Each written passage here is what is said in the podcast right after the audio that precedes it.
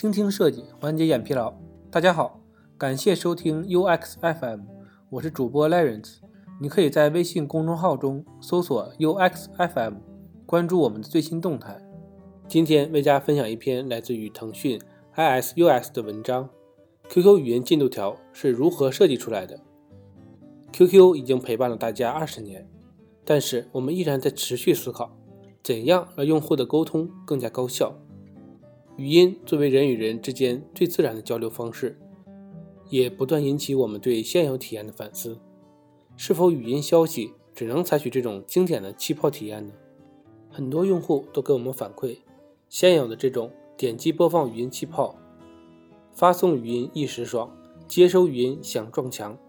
针对这些用户声音，业内呀已经有一些解决方案，但是其目标用户量和场景远没有 QQ 这样丰富。在这次改版中，我们回归 QQ 本身，探索 QQ 语音消息场景中存在那些痛点。面对这些痛点，此次改版将需求聚焦在长语音被打断可以重听。识别有效的语音片段，重点语音片段可以反复收听。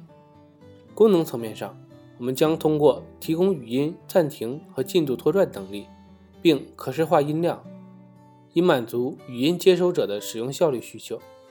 在体验层面上，语音作为用户的高频沟通操作，其设计必须满足 QQ 8.0中精致这一设计原则，给用户啊带来极致体验。美好的体验从第一眼开始，易学性让功能更加直觉化。这么简单操作，用户试一次就知道怎么用了吧？QQ 拥有广泛的用户群，所有功能都要尽量降低用户的学习成本。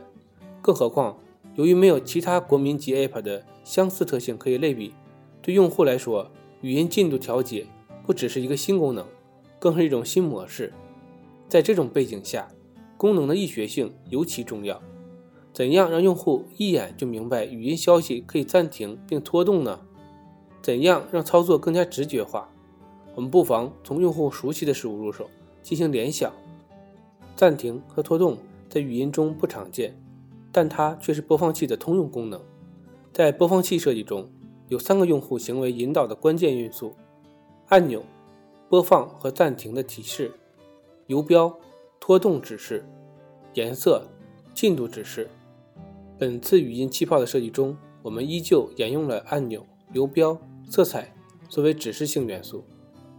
但是，这些元素的加入无疑会让加重气泡内的信息负担，并且呢，同时出现多个气泡时，我们更加需要保证聊天页面有适当的信息密集度。因此，在声纹样式设计中，降噪成为了关键。在发散了多种样式后，我们最终选择了这种简约的声纹形态。它既能很好的展示进度信息，又可以平衡气泡内的信息密度，让 QQ 多样化的用户都可以对语音进度拖拽有更加直觉化的操作。在声纹设计上，准确或者美，直观体验之上。声纹是程序直接生成的，难道还需要设计吗？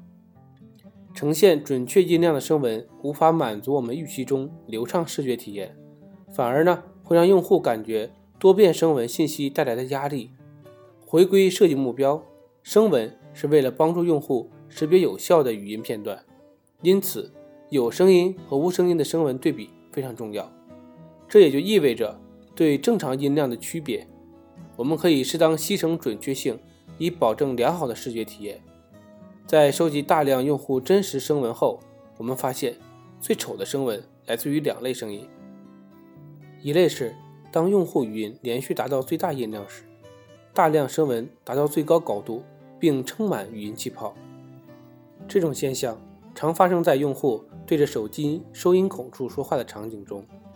为了解决这个问题啊，我们将达到最大音量的声纹高度进行消减，被消减的高度。按照正弦曲线做随机值，再加回到这些声纹的上方。经过这样的优化后，所有达到最高的声纹都能够在顶部产生流畅的曲线。另一类重声纹呢，来自于音量忽高忽低造成的声纹高度跳变。这是由于啊，人们说话是非连续的，会存在语气词和用户思考的沉默点。解决这个问题的关键是让高声纹和低声纹之间的落差减少。因此，我们定义，当相邻声纹高度差超过百分之五十时，就对这两个声纹高度做平滑处理，保证所有的音量声纹都有流畅的过渡。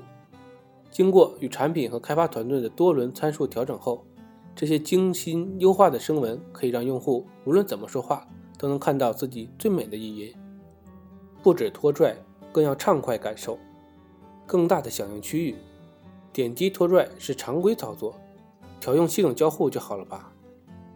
拖拽的确常规，但是呢，在功能之外，我们能否让用户体验更加畅快呢？畅快意味着无拘无束。翻译成交互语言呢，就是要赋予用户更大的操作区域，但是我们的手指宽度和空间大小有时难以匹配。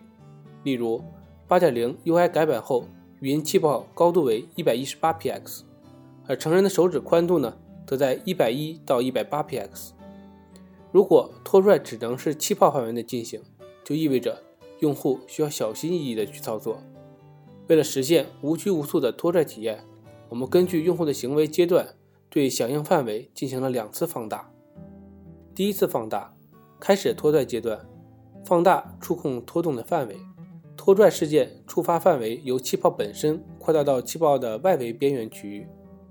第二次放大，拖拽中拖拽行为的响应范围扩大到全屏。一旦用户发生拖拽，系统呢将屏蔽聊天界面的所有操作，包括右滑返回、上下滚动。和页面内所有的点击操作，确保用户的手指未离开屏幕前提下，可以在整个页面范围内进行拖拽。一方面，用户不必再担心沿着气泡小心翼翼地去拖拽，体验更加流畅；另一方面呢，也可以减少手指对于气泡的遮挡，让用户更好的看清楚当前进度。更合理的气泡长度变化规则：语音越长，气泡越长。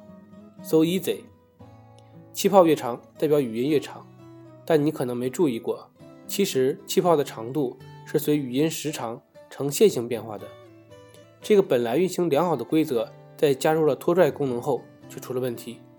从灰度用户的数据来看，大部分的用户语音时长在十秒以内，此时语音气泡较短，十分不易于进行拖拽。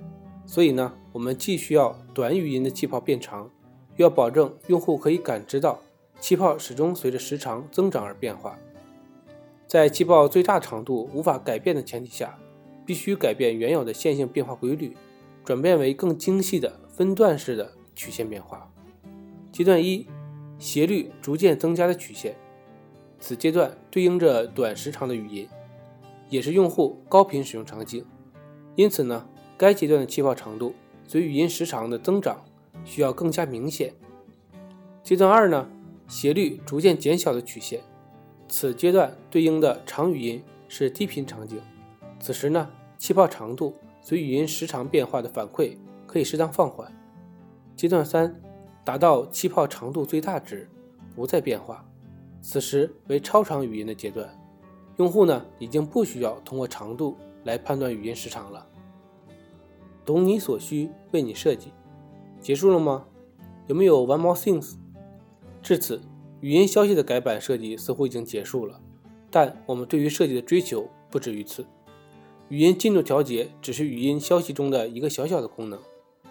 我们希望通过这些精致贴心的体验设计，让用户产生一种感觉：QQ 懂我。因为懂你，所以希望你的沟通可以做更多的事情，更加贴近场景的体验。未来。我们是否可以利用传感器检测到用户所处的环境和状态，根据不同的环境和用户行为，确定这些消息是以语音显示还是文本显示？更加丰富的语音表达，语音比文本承载了更多的情感信息。基于这个属性呢，我们是否能够通过特殊的声音编辑、视觉化表达、手机触感等方式，帮助发送方传达更加丰富的信息？无碍化体验，对于视障人群、运动障碍人群、老年人群来说，语音是很好的沟通选择。我们是否能够更加进一步，通过语音指令，更好的协助他们使用 QQ？今天的内容就到这里了。让我们期待下期的精彩内容。你可以在播客的文稿中找到我们的联系方式，欢迎给我们投稿或者提出建议，让我们一起把节目做得更好。